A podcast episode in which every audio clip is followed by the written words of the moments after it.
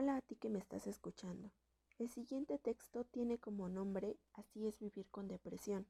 Es un fragmento de un libro llamado Desfibrilador. Te lo comparto porque sé que alguien que escuche esto se va a identificar mucho.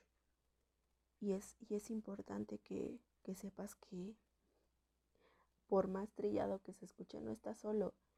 Y todo esto que tú sientes también hay más personas que lo sienten.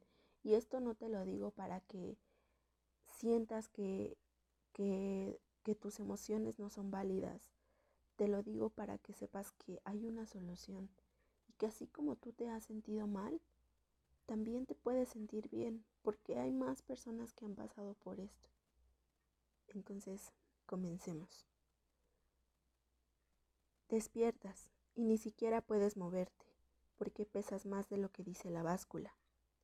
No ha salido el sol y ya quieres que termine el día, solo para volver a dormir y sentirte inexistente. Es la única manera de olvidarte de todo y que las horas pasen pronto, porque esperas que el tiempo lo cure todo, o eso es lo que dicen, y descubres que es lo contrario. No entiendes para qué vivir si tú no quieres.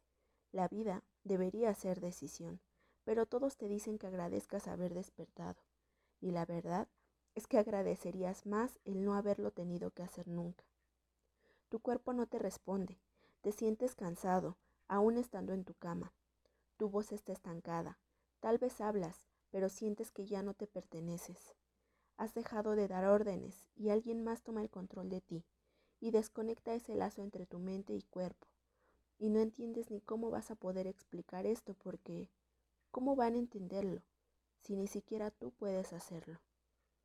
Antes de salir, tomas una máscara que te ayuda a sobrevivir este infierno donde nunca hay sol y siempre es invierno.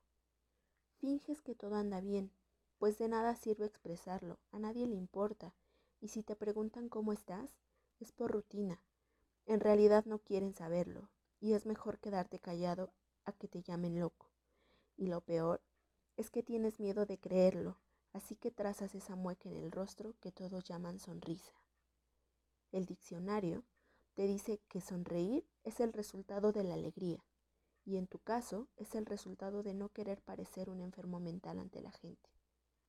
Algunas creen que estar deprimido es pasar el día llorando, pero cuando en realidad lo sientes, llorar queda en segundo plano, porque ni para llorar encuentras sentido. Solo estás vacío, Eres un disfraz sin nadie adentro. Te miran y creen que ahí estás, pero nunca estás. Te sientes ausente de ti. Ni siquiera puedes encontrarte y traer de vuelta.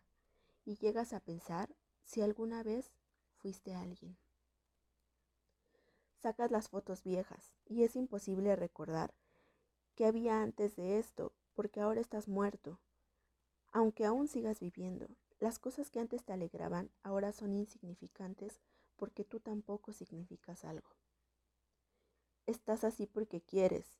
Ya perdiste la cuenta de cuántos te lo han dicho. Por eso te alejas de todos, para evitar comentarios idiotas donde creen que te haces heridas por decisión propia, cuando son dos viviendo en tu cuerpo. Tú solo quieres correr esa cosa que te controla porque estás harto de ti, de eso, de todo. Y en defensa propia terminas lastimándote con lo que tengas enfrente y piensas que así se irá. A veces funciona y crees que has ganado, pero regresa solo para que te des cuenta que eres un estúpido y que nunca ganaste. Solo te mutilaste. Te miras al espejo y solo hay desastre, una basura, una escoria. Quieres gritar, pedir ayuda, pero ¿para qué? Si ni tú te quieres. Se hace un círculo vicioso donde te dañas, te das cuenta, te arrepientes, pero después crees que lo mereces. Cada día, luchar se vuelve un atentado suicida, una película en cámara lenta donde tampoco tienes el valor de acabar con tu vida, pero tampoco de vivirla. Estás así porque quieres. Y si tal vez seas tú el culpable por abrirte, por abrirle la puerta, por creer que tú tenías el control de todo, que solo eran días malos y pronto pasaría, pero no. Nunca tuviste el control de nada. Ahora eres el ratón en el laberinto donde no encuentras la salida, porque ni para eso sirves. Y te acorralas en un rincón, a rogar que todo termine, y a tratar de recordar qué te llevó a esto. Pero ni eso puedes hacer bien. No sabes lo que te preocupa, lo tienes todo.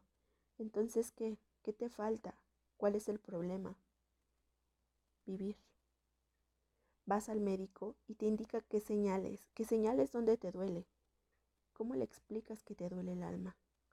Te da un frasquito de pastillas que te ayudarán a sentirte mejor y solo te mantienen sedado, donde lejos de ayudarte, empeoran todo y miras el calendario. Han pasado tres meses y lo único que recuerdas es que has estado aquí en estas cuatro paredes.